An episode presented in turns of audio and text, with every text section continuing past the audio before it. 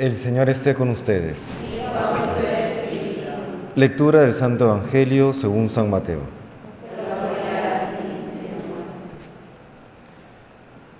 En aquel tiempo dijo Jesús a sus discípulos, Cuando recéis, no uséis muchas palabras como los gentiles, que se imaginan que por hablar mucho les harán caso. No seáis como ellos, pues vuestro Padre sabe lo que os hace falta antes de que lo pidáis. Vosotros rezad así. Padre nuestro del cielo, santificado sea tu nombre. Venga tu reino. Hágase tu voluntad en la tierra como en el cielo. Danos hoy el pan nuestro de cada día.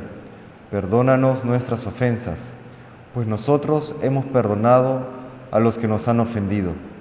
No nos dejes caer en la tentación, sino líbranos del maligno porque si perdonáis a los demás sus culpas, también vuestro Padre del cielo os perdonará a vosotros.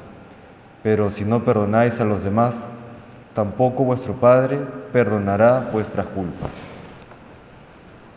Palabra del Señor.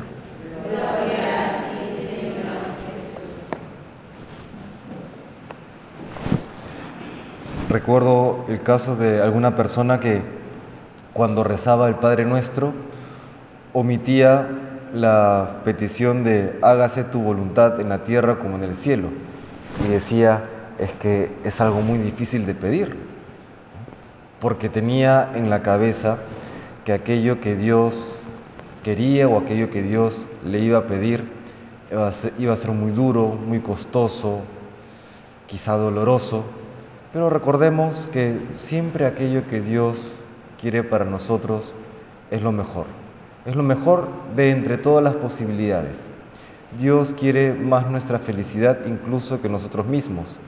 Dios quiere darnos bienes mayores, los mejores bienes, incluso más de lo que nosotros los queremos recibir.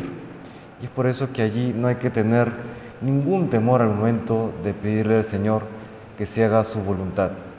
Y el Señor el día de hoy lo compara con la plegaria que tenían los gentiles o los paganos. En la concepción pagana había que utilizar muchas palabras, utilizar eh, muchos gestos, muchos sacrificios para convencer, entre comillas, a Dios o a los dioses paganos para que les alcancen aquello que les pedían. Recordemos, por ejemplo, aquel enfrentamiento que tuvo el profeta Elías con los sacerdotes de los Baales, ellos gritaban y se cortaban y danzaban para convencer a sus dioses que eh, aceptaran la ofrenda, mientras que eh, Elías se dirige al Dios verdadero y basta una simple plegaria para que suceda lo que Elías esperaba. ¿no? Es así, Dios siempre quiere nuestro bien más incluso de lo que nosotros mismos lo podemos creer. Él, él quiere que seamos felices, que seamos santos más allá de lo que nosotros podemos siquiera imaginar. Pero entonces, ¿cómo compagina la oración de petición con esto que dice hoy el Señor? Que eh, vuestro Padre sabe lo que hace falta antes de que lo pidáis. Bueno, y es que hay gracias y hay bienes que Dios solamente dará si es que se las pedimos. Cuando Dios quiere que algunos bienes, algunos dones, algunas gracias, nos la, dé, nos la alcance, si es que se la pedimos. De otra manera, nos las dará. ¿Por qué? Porque Dios quiere que sepa, que nosotros sepámonos que nos viene de su mano. ¿Y qué pasa cuando hay bienes que pedimos, o gracias, o misericordias que pedimos y no las alcanzamos?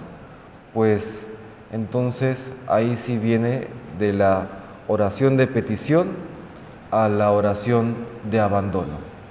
Pidámosle al Señor lo que necesitamos, lo que queremos, pero una vez que hagamos esta, esta oración de petición, pasemos a la oración de abandono. Siempre en ese, a veces equilibrio difícil de lograr, pero este equilibrio nos lo muestra el Señor en el huerto de Getsemaní. ¿no? Recordemos, Señor, aparte de mí este cáliz, es la petición de esa humanidad del Señor, pero inmediatamente ese abandono en el Padre, pero no sea lo que yo quiero, sino lo que tú quieres, Señor.